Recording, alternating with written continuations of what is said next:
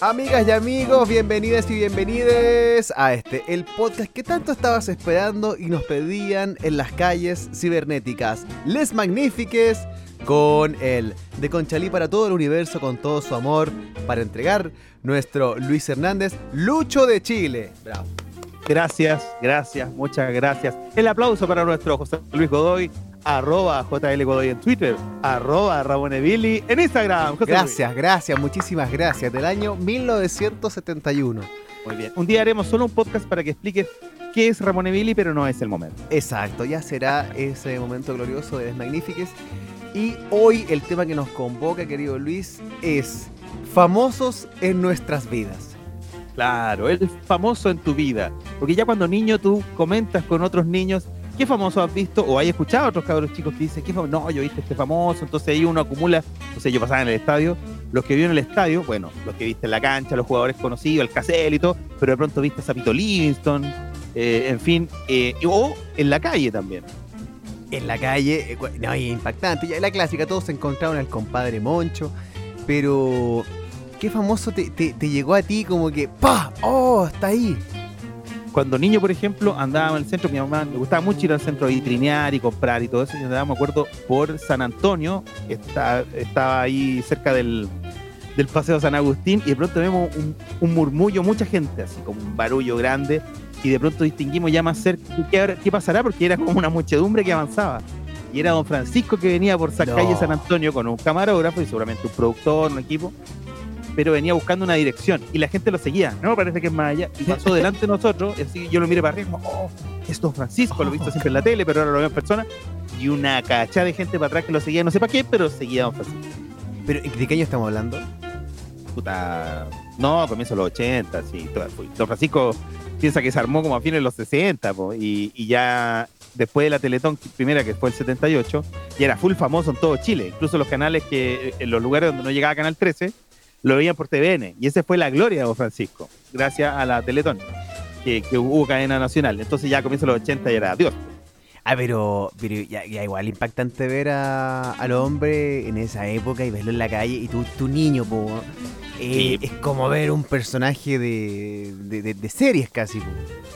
Claro, me pasó por ejemplo con mi papá trabajaba en tele y radio eh, en tele, por ejemplo, una vez lo, fui a buscar o me dijo, acompáñame y, y justo iban pasando los del Happening, ¿cachai?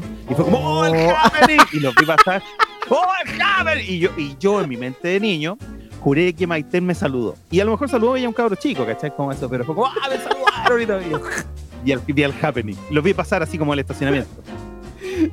que yo allá en la Florida vivía hablando del Happening que llegó en la época de la Pola yo sé que tú lo recuerdas. A este humorista que cantaba R con R cigarro, R con R, R ferrocarril, eh, R con R de rápido corre los carros del ferrocarril. Lucho Arenas Jr., el hombre que ha coleccionado más agua para el fin del mundo.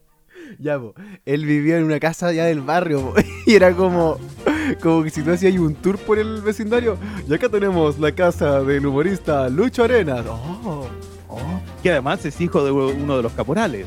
Mira. Yo me acuerdo de un programa de radio que hacía Lucho Arena, pero no sé si él lo hacía o él estaba ahí en el panel, que decía como, era una suerte así como sorprenda al humorista. Entonces tú llamabas y contabas un chiste y este weón se lo sabía. Y se lo sabía todos, todos. Y la gente trataba de contar un chiste y él remataba el final, ya no ganó. Ah, ya, así demostraba que se lo sabía se las sabía, él se las sabía todas, todos, sabía todos los chistes. es que muy Mateo, y como su papá había sido humorista, y los caporales fueron.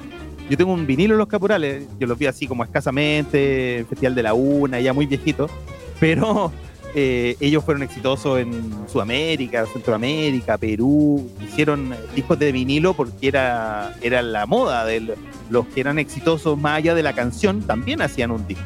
Entonces también los humoristas lo hicieron qué cuático que hoy día tú no tenés vinilo, sino que tenés Spotify. Y, ya, o sea, podéis tener el vinilo, podéis tener esta cassette, sí, obvio.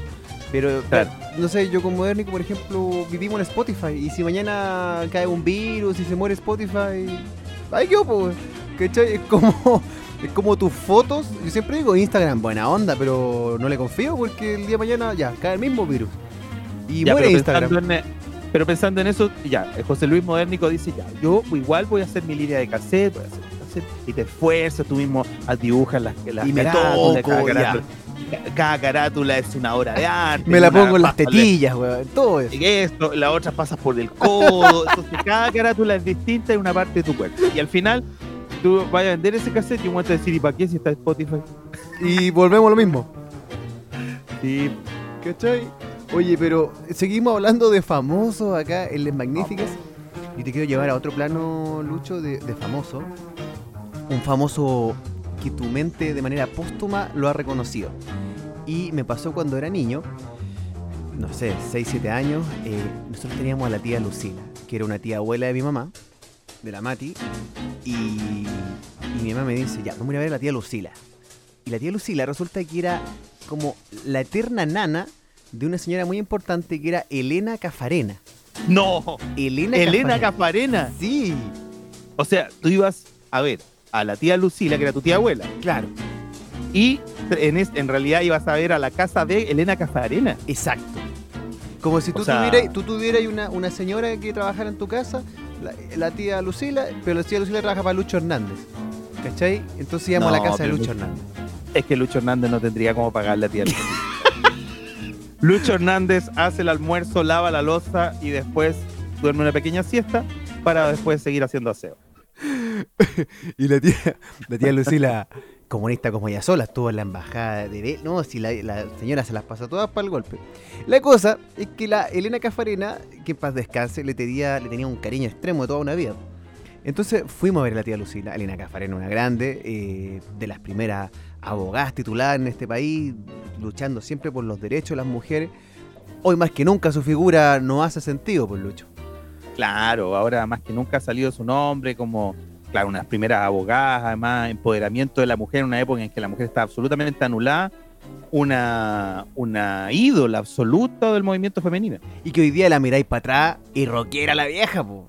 No, claro, rock and roll. Tremendo, Elena Cafarena. ¿Y tú la viste? Y no, y, y ya pues fuimos a la casa, que era una casona grande, ah, ponte tú, entre Santa Isabel, Parque Bustamante. Y vos, chico, vais entrando a un castillo, po, y esas casas eh, con esa baldosa blanco con negro. ¿Cachai?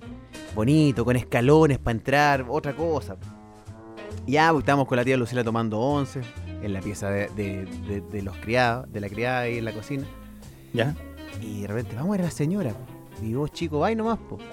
Y de repente entramos como ahí a la, a la habitación, a la alcoba de la señora Elena Cafarena, y ahí estaba, así como, oh, onda eh, Ciudadano Kane, como Rosebud. ¿Cachai? Ya. Y, y yo, te- tú te acercás y la señora nomás, po. Y la viejita, ay, a ver, a ver, y te, te agarra la cabecita y... Oh, te tocó la cabeza Elena Cafarena. Sí, Wow. Y buena onda, y como que la señora de repente aletea a la tía Lucía y le dice, ah, pásale esto, esa weá". Y, y me pasa una bolsita con ropita. Porque Elena Cafarena, uno la conoce cuando es más guaso por las medias, po, ¿cachai? Por las medias Cafarena. Claro, por las prendas de vestir, po. Entonces dijiste, ah, unos calcetines. Claro, y yo, ah, buena onda, po. Y ya, chao tía Lucila, nos fuimos, chao doña Elena. Y llegamos a la casa y con mi mamá me dice, ah, veamos lo que te regaló la señora Elena Cafarena, chucha ya. Y vamos viendo y saca la ropa, ¡fuap! Y era un vestido de niñita. ¡No! Sí, Uy, ¿qué hiciste? Bueno, ¿qué te dijo tu mamá? se cagó la risa, po. Y dijo, dijo, puta, puta, la señora ya no, ya no cachaba nada. Oh, y te compró un vestido, puta la- Pero igual, debiste haberlo usado, habría sido progre. Total, te lo regaló Elena pues, weón. No hay que ser mal agradecido en la vida, menos con gente tan importante. A caballo regalado, po. No. Y decir, ¿por qué estaría vestido? Puta, me lo regaló Elena. Ah, Y claro, ahora ese vestido estaría enmarcado. me, me he tenido que esperar unos 20 años po, para que me- recién me la apreciaran.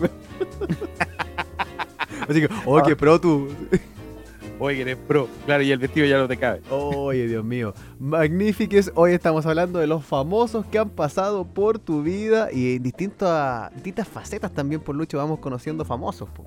Claro, porque hablábamos de los famosos que uno vio de niño en la calle, o en este caso, Elena Cafarena tremenda, pero también uno después crece, trabaja en medios de comunicación. Usted sabe, los periodistas somos tan, tan humildes, tan pobres, tan eh, primos, hermanos del profesor de música, eh, tan modestos en nuestro quehacer y en nuestro silencio, ah, pero también de pronto estamos en un equipo donde hay un famoso. Claro, y te quiero aportar una perlita más. Todo lo que el famoso puede hablar al aire y le suena tan bonito, tan leído, salió tan editado, eso lo hizo un un atrás, que muchas veces es un periodista.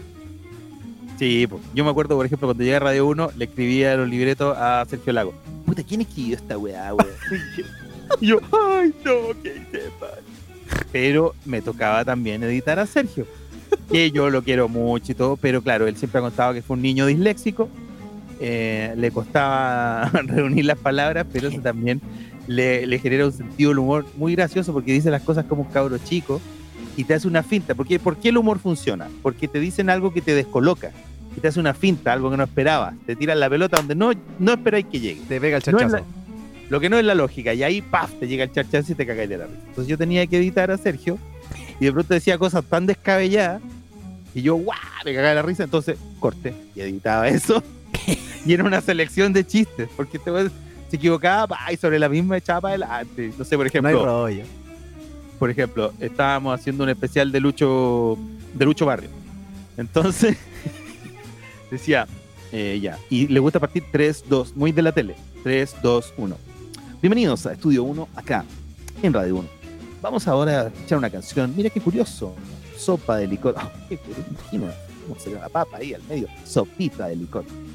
Y de pronto me interrumpe la productora. ¿Cómo? Ah, ah, ya. Ya. 3, 2. Esta es copa de licor. Nunca dijo sopa. Sopa. Lee lo que quiere. Lee lo que quiere. O a algunas les costaba más. Por ejemplo, había un especial de Valentín Trujillo. Entonces, Valentín generalmente tiene recopilaciones de temas antiguos, va, va reintegrándolo para que siempre dice que lo conozcan nuevas generaciones. No, que el Y había lo- un lo- perdón, Lucho, lo que tú decís siempre, que al final el tío Valentín toca la misma canción, entonces el, el guatón le dice, ah, tócase una polca, tararata, tararata. Sí. Después- Pero cuando dice, tócate algo moderno, esa es increíble porque no es nada. Y toca, porque. Entonces, de pronto había una canción, parecía que era como centroamericana, que se llama Maracangalá. Y Sergio no podía leerla. Mar, marac, mar- ay, ah, yo intentaba varias veces. Y de pronto dice, a ver, empieza a leer Maracangalá. Ah, y reflexiona. Ah, pero esta canción le hizo a las maracas. Claramente. No, está claro, mira, Maracangalá. Y se le hizo a las maracas. Ya, retomamos. 3, 2, 1. Valentín Trujillo con este tema que recuerda a amigas del ayer. O la otra que tiene. Para el especial. El especial. Ni siquiera le había hecho Valentín el tema, weón, pero recordando a amigas del ayer.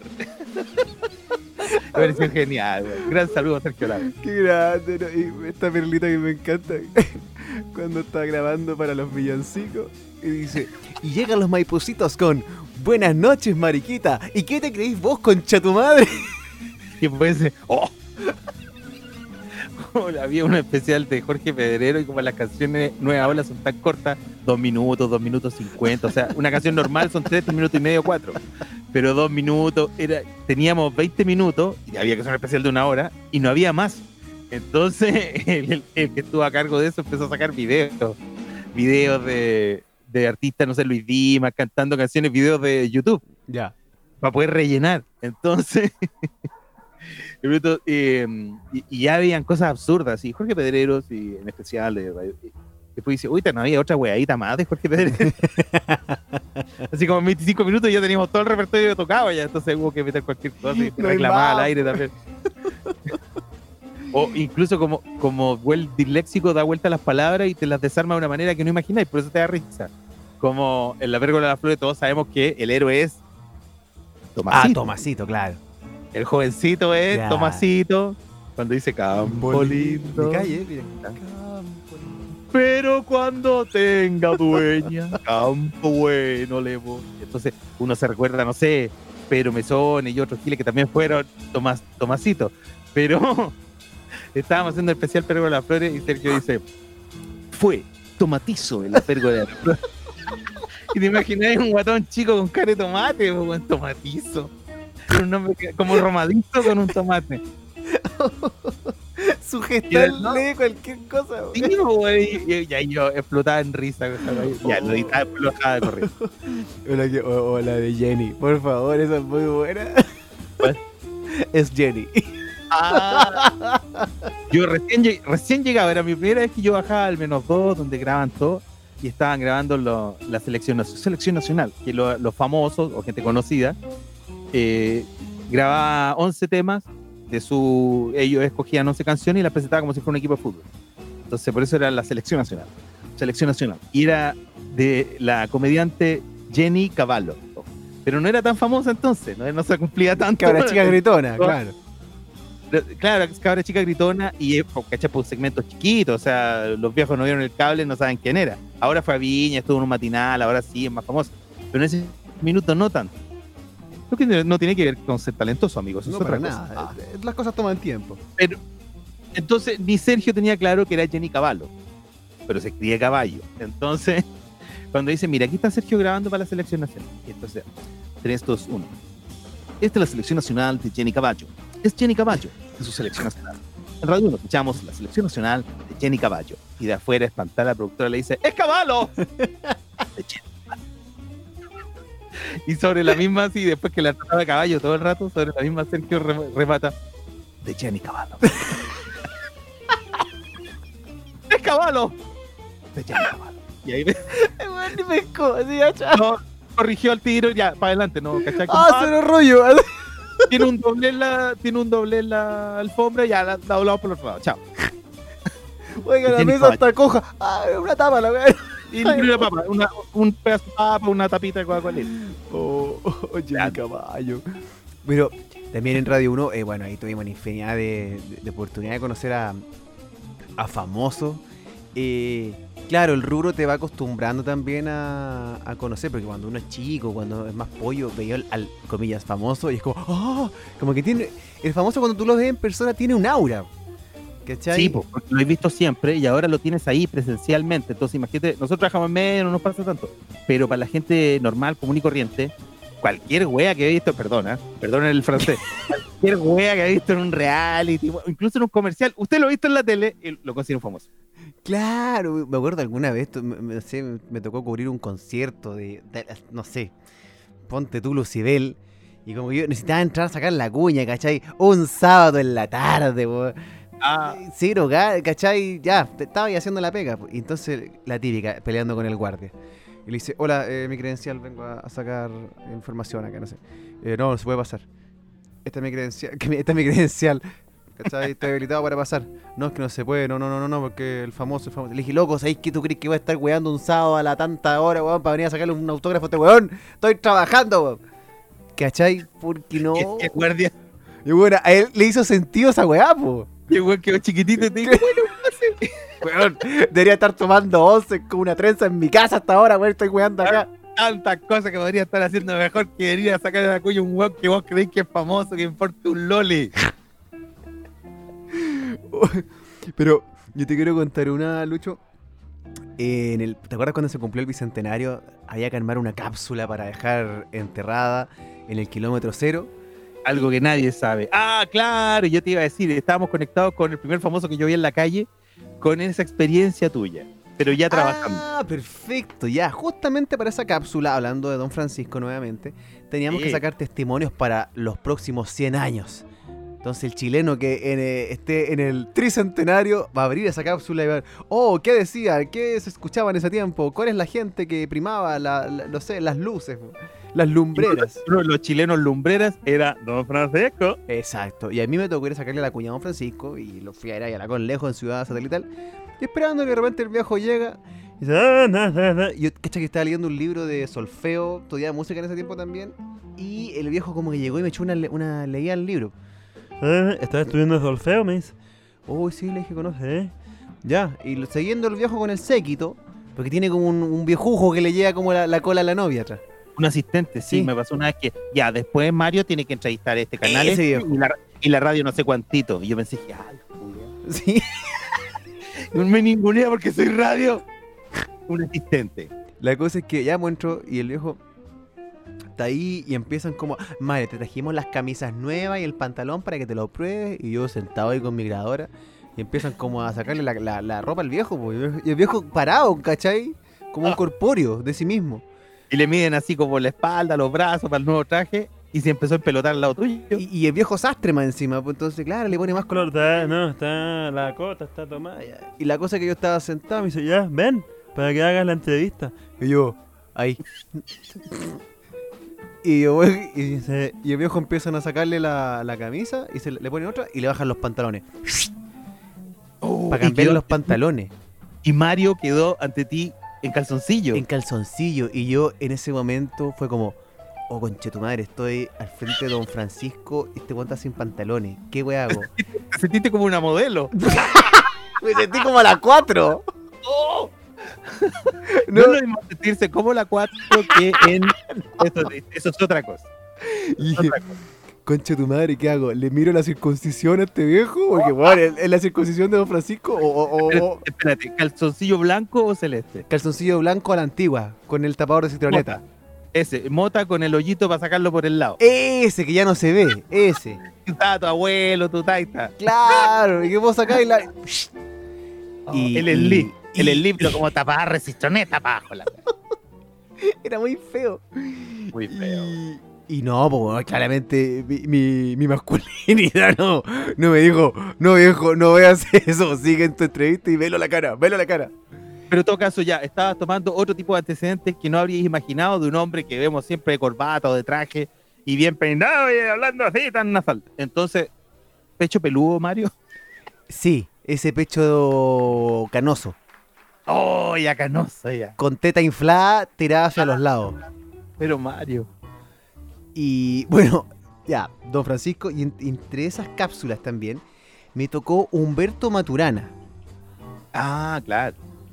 Y, y- y Maturana es una figura especial, es como que, como que está flotando. Yo, yo siento que está sobre el bien y el mal el hombre.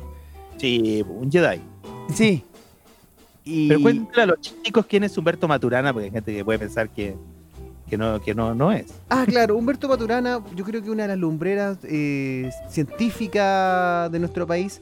eh, también muy metido en el área social y autor de la autopoiesis. Autopoiesis que algunos seres vivos tienen la capacidad de reproducirse por sí mismos sin la necesidad de un otro.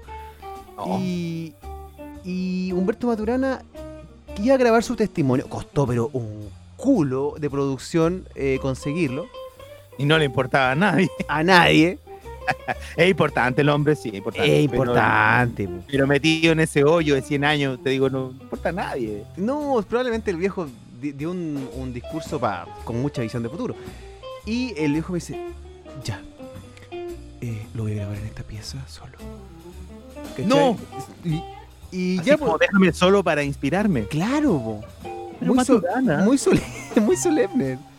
Y, y le dejo la grabadora puesta. Ya, don Humberto, yo le dejo acá el aja rey y play apretadito. Yo voy y vuelvo más ratito. Usted me avisa. Así nomás. Sí, po. Y ya, y el viejo es como que, como que estuvo haciendo una muestra de cu- cuando te pasan un vasito para hacer una muestra de semen. Como que así me imaginé. Ya, después vuelve. Hay una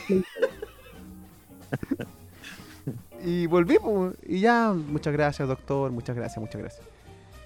Y ¿sabéis qué? Nunca lo escuché. No, pero No. de curioso yo habría puesto por último para saber si grabó. po. Puta, ¿sabéis qué? Fue tan respetuoso. No, pero ya, eh, él, él grabó solo, pero grabó un comentario que hacer público, aunque fueran 100 años más. Sí, ¿Para qué la- lo dejaste enterrado en tu vida? No, y la cagué, po. No lo escuché. No, yo habría revisado el tiro porque soy copuchento y porque necesito saber si grabó. po. Porque el manso pique, le dejé solo y- de pronto el viejo no grabó nada. Sí, po, ¿cachai? Ahí pequé de. Pequé de. de- José Luis, por eso te retaban. Uno tiene que ser copuchento al final, ser periodista. y voy a quedar metido toda la vida. ¿Qué dijo Maturana para 100 años más, weón? 100 años más no vamos a estar para ver cuándo abran el hoyo. Que si abrirán. Oye, magníficas, magníficas. Hoy estamos haciendo encuentros con famosos en tu vida. ¿Quién se ha cruzado en tu vida? Famosos. Y yo, Lucho, quiero que nos cuentes un joven Luis universitario que trabajó en la Feria del Libro y tuvo acceso a trabajar codo a codo con un gran famoso de nuestras letras chilenas. Ah, claro. Yo era estudiante, necesitaba dinero y tuve la posibilidad de trabajar en el stand de Alfaguara, que no es tan importante en la, en la Feria del Libro que ya no se hace, por, eh, por todo lo que acontece desde el año pasado, ya, ya no se está realizando. Entonces, en Alfaguara ahí estaba todavía José Donoso, que era la gran figura y a él le gustaba ir todos los días, porque hay algunos autores que tienen la posibilidad, la potestad de ir algunas veces. Y estando ahí en la Feria del Libro, uno podía tener acceso a, a muchos escritores y conversarles, y mire, y leía este libro y todo. Y eh, José Donoso estaba todos los días. Y de verdad el caballero, pucha, muy, muy piola, muy, muy dado a, a acercarse, la, la gente se acercaba, le hablaba y él quer- quería responder muy dispuesto, porque cuando uno tiene duda de un libro o de una obra, eh, tener acceso al autor es muy importante, porque uno tiene una duda, y si se lo dice el autor, dice, no, era, era así. Puta, es, es una posibilidad que, no sé, con Ray Bradbury no va a tener la ocasión, con Stephen King no va a tener la ocasión, pero si es chileno, eventualmente sí tenéis la posibilidad de preguntarle qué quiso decir con esto, yo imaginé de esta manera, y se genera una conversación rica. Claro, po. Entonces, en, un momento, como, como él era muy dispuesto, muy, muy- muy, muy caballero y viejito ya, pero muy dispuesto, de pronto se lo llevaban de otros puestos. Y entonces había que ir a buscarlo. Anda a buscar a don José porque eh, venga para acá, porque acá es su puesto, acá tiene que tener los libros y acá van a llegar, no sé. Como un par de veces lo fui a buscar y lo lleva, me dice, tienes que traerlo como, como un tata, así que ponerle el brazo, que se apoye, y él, y él va a ver. Entonces yo en ese, en ese tramo decía, puta, del brazo, como si fuera mi abuelo, José Donoso, po, autor de Coronación, como de- con todo ese chile rancio donde el poderoso valía callampa pero lo ocultaba y abusaba de las cabras chicas pobres, todo eso es lo que explicaba José Donoso en su literatura. El obsceno pájaro de la noche, po. Claro, un chile rancio, pero expuesto así, como de viejo y de, y de abolengo ya marchito, ah, Mojigato. mojigato y, y como de mueble viejo de casa que cruje como la oficina del cura, eh, lleno de polvo, ¿cachai? Así es como la literatura de Donoso estaba en mi cabeza. Y de pronto llego este caballero, yo con mi pelo largo, pero amarrado y con corbata. Este caballero Parecía Junior. como si fuera mi abuelo. Y dije, no voy a perder esta oportunidad de huella. No puedo perder porque... ¿Cuántas posibilidades tenéis de hablar con un autor chileno importante? Nunca, va a haber una antología y va a estar ahí Donoso. Es decir, puta, y bueno, el Lucho huevió con él. Entonces, bro, estamos pasando por. Y le, ¿qué weá le digo? Le voy a decir pura wea. Porque si me voy de voto intelectual, que, no, pre- que no pretendo ser, me va a sacar la chucha, po. Entonces le empiezo a preguntar cosas. ¿A usted le gusta la música? Sí, claro, le gusta la música clásica. Buena. ¿Y el rock? No, el rock no. Pero ¿y los Beatles? Le digo yo. Sí, hasta los Beatles llego. ¿Cachai? Pensé como, como más coloquial, más cercano. Y de pronto un, un, un libro de Pinochet, ¿cachai? Así una tapa. Le digo, mire, ahí está su amigo. Así como, mire, abuelo, así weando. Lo weaste. Ahí está su amigo. ¿Quién es mi amigo? Ese que está ahí, pues, y le apunto, evidentemente, el Pinochet. Y me dice, este viejo, culiao, no es mi amigo. Este viejo, así con rabia, así como, Oh, ¿Cómo hacen los viejos? rabia. Y había una señora que venía, si no todos, casi todos los días, por decirte, venía cada rato. ¿Cuándo? ¿A qué hora llega Pepe? ¿A qué hora? Porque así como el famoso que a, a- nosotros le decimos los pobres mortales Don Francisco, Don Francisco, ¿cierto? Claro. ¿Cómo le, ¿Cómo le llama el amigo, el cercano, el que trabaja en tele? Mario. Ya. A José Donoso. Perdón, te, te tengo otro. ¿Cómo le dice, eh, le decimos todos los mortales a Carlos Caselli? A Carlos Caselli. Claro. tipo, Carlito Caselli, el chino Caselli. Pero su crew, ¿cómo le dice? ¿Cómo le dice? El chino. Ah, el chino. No, pero es que ahí es más futbolístico. El chino es el rey del metro cuadrado. En España le decían Sí, el es más gerente. abierto. Tienes razón. No, ya. ¿Cómo le dice Horacio Saavedra a Buddy Richard? Negro. hola, hola, chico, ¿cómo estás? Y aquí te habla Buddy, el negro. en ese tiempo se negreaban mucho, sí. Entonces, el, el intelectualoide o el intelectualillo o el más cercano o se cree más cercano, José Donoso le dice Pepe.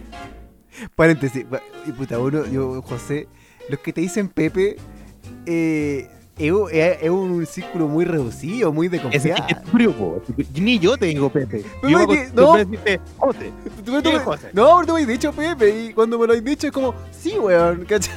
Pero, Pero te digo, te digo Pepe porque me subo a la micro por atrás, pero para mí soy el host de No. toda la vida, ¿cachai? Pero yo sé que tu crew, más cercana, familiar, barrio, en fin, eres el Pepe, es ¿cachai? como al pape le dicen Lalo, ¿cachai? Yo le digo Eduardo, hola Eduardo. Sí, bacán ese weá. Bueno, ya. Claro. Ya estábamos con Pepe. Para nosotros que vestido de junior vendiendo libros, era don José, anda a buscar a don José, tráigale agua a don José, acomódele el, el libro que ya viene don José. Para nosotros era don José. Pues mira, oh, José. Mira, y de pronto venía una señora, venía una vieja todos los días. ¿A qué hora llega Pepe? Que eres, mi amigo, y así muy así. Entonces yo, captando que había ahí una situación, porque ya la, la jefa como no tasaba mucho a, a la supuesta amiga de Pepe, vi que esta vieja se le pegaba, esta señora o esta supuesta amiga, se le, se le- se le sentaba al lado, se lo acomodaba al lado. Entonces ya después empezaron a sacarle la silla para que no se le acomodara. Y un día llegó una real amiga de Pepe, ¿cachai? Como de abolengo y media artista también. Oh, siéntate acá y le conseguimos una silla porque le habían sacado para que sentara con él. Y la otra vieja viene y se le chanta al lado y le habla. Y ya se- toda la semana había estado con él, pero ya se le chanta y le habla. y le habla. Y de pronto así como, ah, güey, y ya, sí, claro. Y, y de pronto empiezo a cachar la oreja así. Sí, no, mucho monosílabo. No la vas. Ah, Y nos miró, eh, Pepe, eh, espérame, yo voy a comprar acá unos libros y vuelvo, ¿ya? Y ahí voy a volver, ¿ya? Ya, ya, ya. Y no la pescaron. Y la amiga real le dice, ¿quién es esta mujer? Pepe? No sé, no tengo idea quién es esta vieja. A la feria que voy se me pega y se me pega, weón. Y a La Serena llegó allá, estoy en una feria en Temuco, está allá, ahora está aquí todos los días, weón. Es lo único que me hace pensar en no venir, weón. José Donoso, o Pepe, era ser humano. Así que no abuse. Si usted admira, dele aire a su admirado. Qué grande. puta Pepe. weón. Y yo, porque varé la oreja nomás, así como, oh, oh, Carl. Me comí todo esto. Y, ese, y cuando te llega ese rocío de un cagüiro, de una Oye, pele, es un Como dice manjar. nuestro Juacolillo, regando nomás, regando, paraba al lado de los libros y paró la oreja y no sé quién es esta vieja, todos los días se me pega, se me pega. Y que Ahora- lo seguía en ferias, weón. Ahora la vieja igual la hizo porque de tan patúa que era o vivía en su mundo que era cercana a Pepe. Entonces, y el viejo tan decente de haber sido vos que no, no se atrevía a decirle nada, po. No, no, se, no se atrevía a decirle que le odiaba, ¿cachai? Yo, caché, ah, esta la odia, no, no, se- no la taza, porque ya sabía quién era. O sea, la vieja entró a la mala por la ventana, ya sé quién eres. ¿Cachai? Ya, sí, ya, ya sé quién eres. Pero no sé, no, no me interesa, no sé quién es, pero ya cacho quién es, ¿cachai? Oh, en este podcast, hoy hablando sobre los famosos que se han cruzado en tu vida, en vuestra vida, en nuestras vidas. Y hay uno, Lucho, que compartimos que es un recuerdo muy bonito y que yo creo que nos ha dejado tanto material hasta el último de nuestros suspiros, que justamente para esta mm, eh, cápsula del tiempo, para el tricentenario, eh, tuvimos que ir a la casa de la maestra Margot Loyola.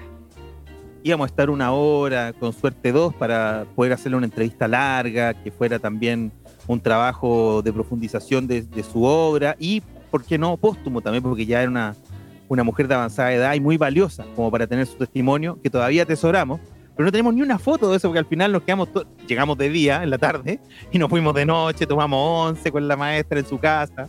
Increíble. Sí, y, claro, en ese tiempo, fue 2010, 2011, 2010, pues claro, bicentenario, eh, no había, o sea, los celulares eran, juleros, todavía no sacaban buenas fotos, y no tampoco fuimos con esa iniciativa, con esa idea de, de, de aprovechar. Nosotros fuimos a sacar las cuñas, y ahí la maestra se tiró una serie de manjares. Estaba ya... Estaba bien sordita la maestra, ¿te acuerdas? Que, "Ah, sí, sí, como que alzaba Pero- alto la pero voz. muy lúcida. Ella tenía más de 80 años, o cerca de los 90, y muy lúcida. Eh, claro, solo tenía dificultad auditiva, lo, lo que para un músico es como más o menos evidente. Entonces el marido, Osvaldo Cádiz, le decía, ¿qué dicen los cabros? ¿Qué tal cosa? Ah, bueno, sí, cuando conocí. Y se largaba. Y contaba historias maravillosas. Hay una muy buena. Por ejemplo, yo creo que el manjar más delicioso que nos dejó su casi encuentro con el poeta Neftalí Reyes, Pablo Neruda.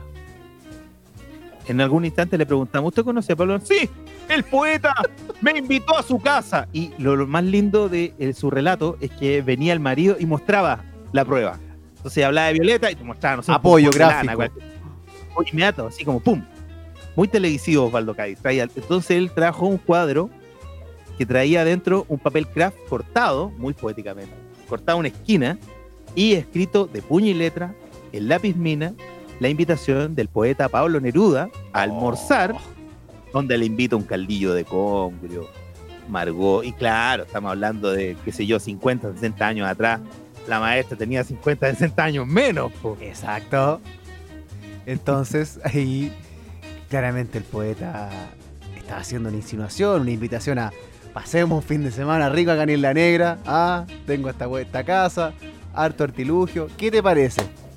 Claro, la maestra contaba que ella fue como, esto va a ser un encuentro, eh, la leyó como un encuentro de camaradería y cuando nos trajeron el cuadro notábamos que había cierta coquetería del hombre. Yo pensé que esto iba a ser un encuentro con más artistas, que eso me estaba insinuando y no, no era nada eso. Se me quiso propasar el poeta. Y yo le, ¿y qué le dijo usted? Yo le dije que no, porque soy absoluta. Y lo mandó a la a Neruda. A Neruda le metió la pluma en la caja y después lo metió todo-. No, y después íbamos con Lucho en el, en el, en el taxi ahí como, como meditando. O sea, estuvimos toda una tarde con Margolo y hola, qué buena. Y de repente Pero fuimos primero en la primera escuadra y íbamos en silencio. anal- eh, procesando, venía ahí como tuviste una explosión. po. Y pues, además estuvimos en su casa y tomamos té y todo. Tráele los dulces y comimos dulces. Y nosotros felices. Y de repente Lucho rompe ese silencio con Oye, Neruda se quiso chiflar a la maestra. Pero Pablo, bueno, Pablo, no dejaste tití con camisa. los poetas son así. Los vamos a condenar para nada. Por eso siempre escuche el podcast que tenemos dedicado a la lírica, a las palabras que son como un bocado. Le puede servir mucho, magnífico. Oye, quería aprovechar ahora que ya me llevaste al, al periodo que trabajé en la Feria del Libro. Yo era en ese periodo estudiante, pasaba todo, iba siempre a la Feria del Libro, como era estudiante gratis, pasaba casi todos los días en ese, en ese periodo, trabajando o no. Y entonces habitualmente veía un poeta que era de Cartagena, que escribió un libro que se llamaba La Comedia del Arte, y que también era pintor, que se llamaba Adolfo Q, que lo había conocido a través de el show de los libros. Qué increíble, a través de la televisión. Programa. Entonces lo vi habitualmente, me- lo vi en la nota, me cayó bien, además vi en Cartagena, era pintor, y como él era pintor, también había hecho un libro que se llamaba Clases de Pintura. Y un día mi mamá me regaló ese libro. Ya. Así como, oh, qué bueno. Estaba en la playa y me regaló un libro. ¿Por qué? Y era Porque- Adolfo Q. Tú tienes inclinación hacia la pintura también, pues hay que contarle a los chiquillos. Claro, entonces ella me lo regaló pensando en la pintura, y yo, oh, Adolfo, Adolfo Q, que era el escritor y poeta que, que había visto que vivía en Cartagena. Que era un- que un poeta Q. forma- Claro, y que forma parte de la. Es más subterráneo, pero forma parte de, lo- de los artistas que vivían en el litoral, vivían en Cartagena. Entonces, lo vi como dos o tres ferias seguidos. Y cuando mi vieja me regala este libro, de pronto voy en la mitad de lecciones de pintura y le faltan como cuatro hojas. No. Oh, y qué pillo. Porque además el libro era, era, era usado pero nuevo y, y no se veía que le habían arrancado las hojas. Estaba nuevo, digamos, pero, pero parecía que había sido un error de impresión. Entonces yo dije, ah, ¿sabéis qué? No importa, ya lo voy a dejar hasta ahí. En la próxima feria del libro, como lo veo siempre, como, como veo un compañero en el colegio, en la universidad, en el patio, ahí le voy a preguntar qué quiso decir, le voy a explicar esto porque se ve que es de la impresión que le falta la hoja, que no es que alguien se la arrancó. Ya, pues me quedé tranquilo. Puta, pasaron unos meses y Adolfo Kup se suicidó. Oh. Y ahí quedó. Y tú dijiste Adolfo Q. ¡Pero Adolfo! Oye, qué bueno el misterio. Ahí quedó la cosa. Me gustan esos misterios. Me gustan los misterios que, que toman años por resolver y, y ¡pa! De repente se desencadena todo. Porque, digámoslo, Luis, eh, los tiempos de hoy y el mismo COVID nos ha demostrado que la inmediatez, eh, de cierta forma, no sé si nos hace tan bien. Eh, muchos estábamos pensando como, el COVID, ya, no me gusta, que se vaya, lo quiero cambiar. No, el COVID llegó y te, te jodió todos los planes. Y Sí, po. Vivimos una normalidad ahora con mascarilla. Exacto. Y una normalidad que no está a merced tuya ahora como tal vez lo estaba antes. Eh, eso me gusta, por ejemplo, a mí me gusta sacar fotos análogas de ya sacar las 36 disparos y después mandar a revelar ese rollo, pueden pasar meses, y encontrarte esos tesoros que estaban guardados ahí como, oh, no me acordaba que esto había aparecido en esa foto. Claro, empezáis a encontrar fotos que, que no sabía que habéis tomado, que no te acordás. Sí, De hecho, hay una foto muy linda tuya, la que, la que te saqué en Liguria. Esa foto me gusta mucho. Cuando, la, cuando Ah. salió revelada fue como, oh, qué bonito. Porque el celular finalmente te da mil opciones. Pero somos unos dispersos y nos gusta mucho hablar de todo. Acá les magnifiques, perdón. Tenía que ver la foto con el famoso. Estaba esperando el remate. yo. Es que me entusiasmé, me entusiasmé con la, con la falta de las cuatro páginas. Siento que es algo que hay que resolver. Ah, no, no, no. Lo que, era- lo que iba a resolver no se resolvió nunca. Y, y ese es el fin. Por eso hay que ir al litoral central a buscar este misterio. Oye, Magnifique, muchas gracias por estar en este podcast que yo creo que da para muchas partes más. Eh, contar entre telones, de- del trabajo con los famosos. ¿Con qué famoso trabajamos hoy día? Con Black. Claro, con la tencha, que estuvo en el cine. Ah, verdad, con el huevo. El huevo, sí, porque ha estado en televisión más tiempo. Eh, ah, y eso que quería. Este, yo creo que es un, es un bonito epílogo, Luis. ¿Quién crees tú que el día de mañana tú vayas a decir, oh, este gallo, este gallo fue importante para la cultura, como Onda Margot Loyola hablando de Neruda? Eh, no exactamente el mismo ofrecimiento, pero que tú digas, ya, yo trabajé con este gallo, algo quedó con esta persona. Y algo le hizo a, Chile este gallo.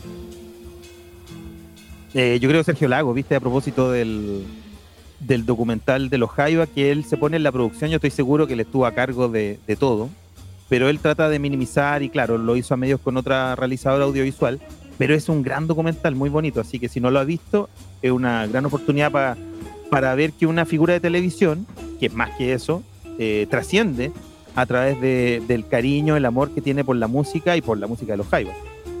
Y, y, claro, muchos conocen a, Sergio Lagos televisivo, pero eh, muchas veces se desconoce el, proceso periodístico de, Lagos. Y, eso es lo que tiene este, este que tiene reconocimiento más que fama. Como que la fama siento que cualquiera la puede conseguir. Y de la noche a la Sí, mañana te caíste en un tarro, No. ah, el niño yo no fui. Pero, pero el reconocimiento es pega. Y, y Lagos tiene eso. Porque Lo ha demostrado. piensa, piensa en la, cuando iba, no sé, a la cuando iba a la peluquería y revistas viejas y veis gente que suponte, ven un, un TV guía de los años 90, del, del comienzo del 2000 y era otro Chile, otros personajes, otras inquietudes, otras prioridades. Entonces aparece otra gente y tú dices, ¿qué fue esto gallo? ¿Qué fue este actor, esta actriz? Y, y gente que desapareció y que se y tú te, te olvidaste, imagínate la nueva generación no conoce, no sabe quiénes son, pero que estaban en portada y que le hacían reportajes y, eso nos pasa, por ejemplo, cuando íbamos al café La Esquina, al Marisol, que estaba empapelado de revistas de los años Ah. 60. Había una serie de grandes figuras que le hacían grandes entrevistas y que no sabíamos quiénes eran, ¿viste? Entonces, después en el futuro, la gente tendrá en la peluquería una revista donde salga Pamela Díaz y no sabrá quién es, estoy seguro de eso. Pero Sergio Lago sí va a buscar trascender y otra gente también que hace un aporte en otros campos, sí va a trascender de otra manera. Y hay un concepto muy bonito que es la nostalgia del futuro, que habla sobre tener el olfato de lo que va a ser nostálgico el día de mañana. Por eso usted, Magnifique, atesore cada minuto que está viviendo. De pronto a lo mejor no lo está pasando muy bien ahora que está escuchando este podcast, pero el día de mañana le aseguro que alguna nostalgia va a haber por estos días. Ju- Justamente en este contexto 2020 que ha sido un poco fatídico, eh, siempre tener esa visión de futuro un poco. Aprovechar, saber leer. Eh, a mí me pasa contigo, Lucho. Yo siempre digo, los días que trabajo contigo, eh, para mí es como un, regalo para el futuro, ¿cachai? Como que me voy a acordar de estos días y decir, "Puta, que lo pasaba bien con el Lucho. Entonces, la nostalgia del futuro, siempre tenga la presente, magnífica. Ah, gracias. Bueno, yo creo que este podcast también, y como ha sido este periodo de cuarentena o de pandemia, en que nos ha obligado a repasar todo, eh, qué sé yo, cuando no había fútbol estaban revisando partidos viejos de la selección, incluso llegamos a ver los partidos o emitirse los partidos del Mundial del 62, me parece súper interesante eso, porque también la gente en su fuero interno y personal empieza a hacer esa reflexión y a pensar, qué sé yo, decisiones de su vida, situaciones que, que no son públicas, que no van en la tele, pero que la gente también le da vuelta. Entonces, yo creo que en este podcast nosotros hacemos esta reflexión de cosas que son chistosas o que son anécdotas que quedaron atesoradas en nuestro corazón por eso, porque tienen un valor o le agregamos un valor especial, decir, mira, rozamos la historia al estar cerca de estas personas. Me, me estaba acordando mientras hablabas de esa nostalgia del futuro y las personas importantes, de, de sentirme afortunado de haber entrevistado unas cuatro veces a Lucho Gatica. Y en, y en una de esas eh, lo entrevisté el día anterior de un show que iba a dar en el Hyatt. De haber sido de las últimas presentaciones que hizo en Chile. Que, que era con una cena en el Hyatt, o sea, era una muy, muy exclusivo, muy privado. Entonces yo lo entrevisté por eso, le hablé, le pregunté por los lo, lo homenajes que le he hecho en Viña, me dijo así inmediatamente, esto no fue homenaje. Y siempre me llamó la atención lo dispuesto, muy amable, eh, tan afable como son los grandes, porque de verdad que fue muy grande a nivel mundial. Entonces, cuando yo lo voy a entrevistar, hablamos muy afablemente, yo, qué sé yo, para él un mocoso, pelo más largo y todo. Y al otro día mi jefe me dice, ¿sabes qué? Eh, tenéis que ir al show de Lucho Gatica. Y era en la tarde, era tarde, noche y todo. Dije, puta, voy a llegar tarde a la casa, pero sentí inmediatamente el valor de ver en vivo a Lucho Gatica. ¿Cuántos de esta generación han podido hacerlo? O sea, yo lo vi cantar a Lucho Gatica, no sé, el 2005, que no hace tanto tiempo. Y, y, y debe haber sido la última, tal vez la última presentación que hizo en Chile, muy, muy exclusivo, con una cena que estaba impecablemente buena. Y, y vimos ahí, una, hicieron una, una mesita de prensa donde estaba el camarógrafo y todo, estaba todo exquisito y además vimos cantar a Lucho Gatica, o sea, increíble. Pero después al final yo le voy a hacer la nota y se acercaban los famosos, estaba Santi, estaba ese, el, el español es el Cachamandí. Hay uno que decía Cachamandí, un español que murió, que era muy ¿Ya? simpático. Y de pronto era tan abordado, y yo no, no, no me atrevía a meterle micrófono a Don Lucho de nuevo para decirle, puta, cómo estuvo su show, cómo se sintió, su reencuentro con Santiago fue tanto tiempo y todo. Y fue Cachamandí que me cacha y me dice, yeah, ¿tú querés hacer una pregunta a Lucho? Sí, ayúdeme, don Cachamandí. Ya, espérame. Entonces yo dando, güey, rebotando ahí como pobre weón, con mi micrófono, con mi grabadora. Entonces le dice, mira, Lucho, acá, le dice el español, hay un joven que quiere hacerte unas preguntas. Y, Lucho Gatica se da vuelta, muy campeón, y me da una bofetada. ¿Cómo? Y me dice, hombre, pero si ya este lo conozco. No. Y fue como tu tío te pega una cachetada y yo, chucha. Pero me la pegó Lucho Gatica. Qué buena onda. Y Ya. además dice, pero, pero si yo a este lo conozco, po. este weón ya lo cacho. ¿Cómo te sentís, po? No, fue la raja, fue como, oh, me Carl, me bofeteó Lucho Gatica. Y hablando de golpes del que el famoso te puede propinar, quiero, me, me abriste otro portal muy bonito, el deportivo, y es Martín Vargas. Puta Sí. que grande. Si usted ha tenido la oportunidad, la posibilidad de conocer a Martín Vargas, él tiene un gesto muy especial que es darte un combo en la boca del estómago.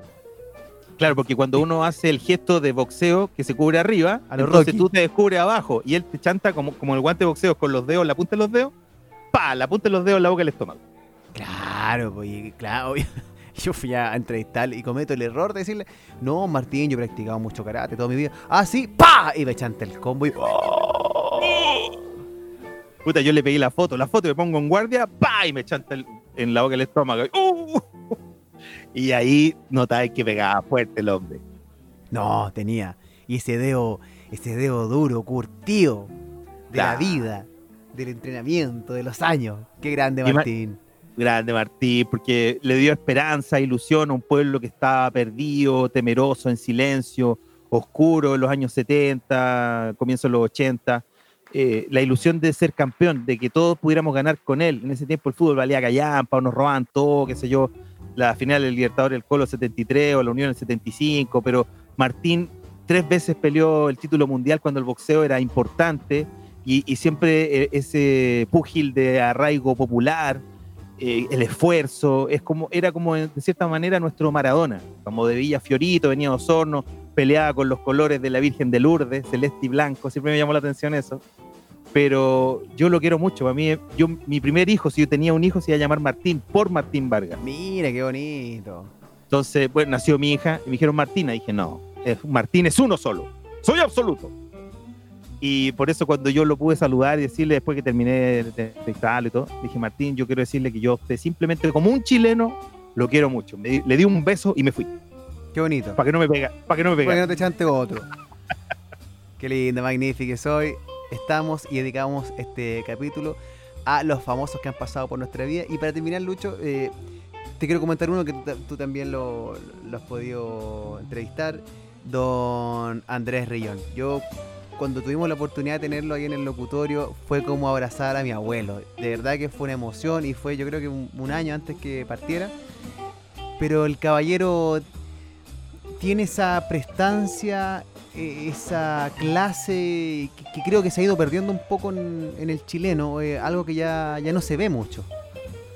Sí, y lo que me llama más la atención es que, claro, en- cuando tuve que reportear, qué sé yo, eh, eh, haciendo trabajo en la universidad, eh, viendo los diarios antiguos del año 73, eh, Andrés Rillón era director del CERVEL. Era como una autoridad seria, de algo serio, y después en el, en el Happening era Don Pío, ¿cachai? Un caballero que habla cosas absurdas, me parece increíblemente lindo.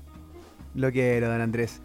Y Lucho, para despedirnos, quiero por favor que nos cuentes, eh, para cerrar, que yo sé que hay un famoso que es a nivel latinoamericano eh, y gran parte de Estados Unidos, que tantos de los que te has podido cruzar tú, pero hay uno que yo sé que a ti te llama mucho la atención y solamente diciendo, ah, mover el culo, yo creo que algo te recuerda. Oh, sí, Nelson de la Rosa. En su minuto, el chico más chico del mundo es el, eh, chiquitito de culo del video de, de Ilia Kuriaki, que además es el mismo actor que salió en La Rata Humana, una película muy mala, clase B, de fines de los 80, comienzos de los 90, los que alcanzaron a, a sacar película en el videoclub. La Rata Humana y La Isla del Doctor Moró, donde el Doctor Moró era un villano que cruzaba animales con gente, eh, era Marlon Brando, nada Cacha, menos. Era el padrino. Ya en los albores de Marlon Brando. Entonces Nelson de la Rosa, que es la rata humana, actuó con Marlon Brando. Toma. Trabajó una película con Marlon Brando. Y de pronto me dicen, hoy ¿sabes que el, el chico de Ilia Kuriaki, la rata humana, va a estar en el circo de la águila humana? No. Dije, ¿dónde? En Alameda con General Velázquez. Así que me dirijo para allá, a Estación Central, y ahí lo veo, chiquitito, y el, el- gallo que estaba a cargo me dice, toma, ¿lo queréis tomar en brazo? Y lo trae, que es una, era un adulto, tenía, no sé, 28, 30 años, pero era un niño, era como una guagua. Era una guagua de dos años. Y lo, ¿lo queréis tomar en brazo? Y yo, no, así como, weón, respeto por el ser humano.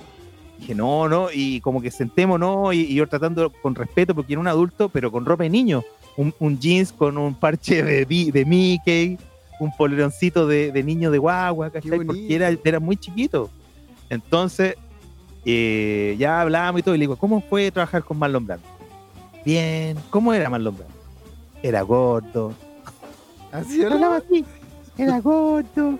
Y, y tenía también, y ahí tú podéis notar que al hablar con él no podía hablar cosas tan profundas, siendo un adulto por ese tamaño, Ah. su cerebro, su cerebro también era de un niño. Reaccionaba bien a las cosas que le decían.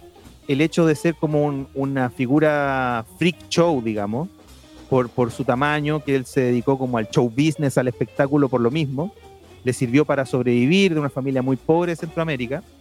Eh, y Nelson de la Rosa, bueno, me dio la nota, pero era como hablar con, con un niño. Aunque era un adulto, era hablar con un niño. Entonces, yo, muy respetuoso, no, no, y de pronto venía pasando otro gallo, ¡ah, el chico!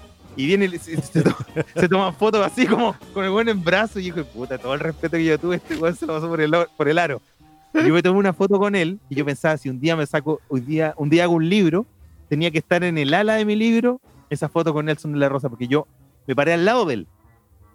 Y en la, eh, trabajaba en ese tiempo en cooperativa, lo encontraron, yo no- ni- con ninguna pretensión, solo para mi, para mi álbum personal nomás. Ni publicarla, nada, en ese tiempo era muy pudroso.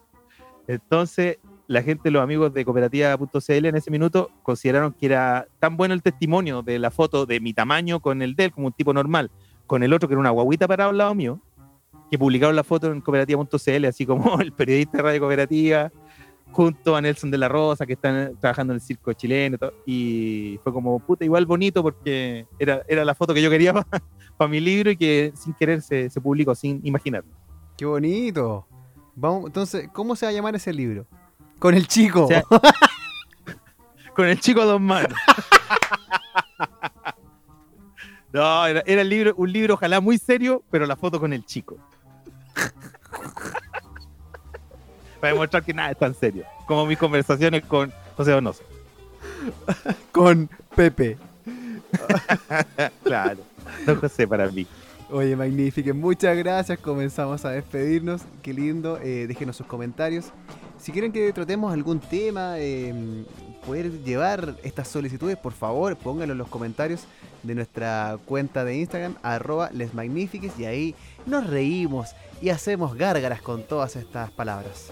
Eso, no solazamos a través de nuestra arroba Les Magnifiques en Instagram. También cuéntanos tus famosos que has visto en la calle, que has conocido, los que has visto, los que acumulas, para que podamos a lo mejor hacer una, una nueva versión, porque estuvo muy buena. esta. Sí, quedaron varios en el tintero, así que ya vamos a conversar sobre ello. Eh, de hecho, tengo varios, varios guardados, así que te los tiraré en otra oportunidad, Lucho. Oye, Debemos mucha- hacer una versión 2. Sí, lo merece. Hay tantas versiones dos de esto. Caballo bueno repite, dicen por ahí, así que ya lo vamos a ver. Muchas gracias, chiquillas, chiquillos, chiquillas, por estar en Les Magnifiques. Somos Lucho de Chile Somos José Luis Godoy, y juntos somos. una amistad. Magnífica. Gracias, gracias. Gracias. Y hasta la próxima.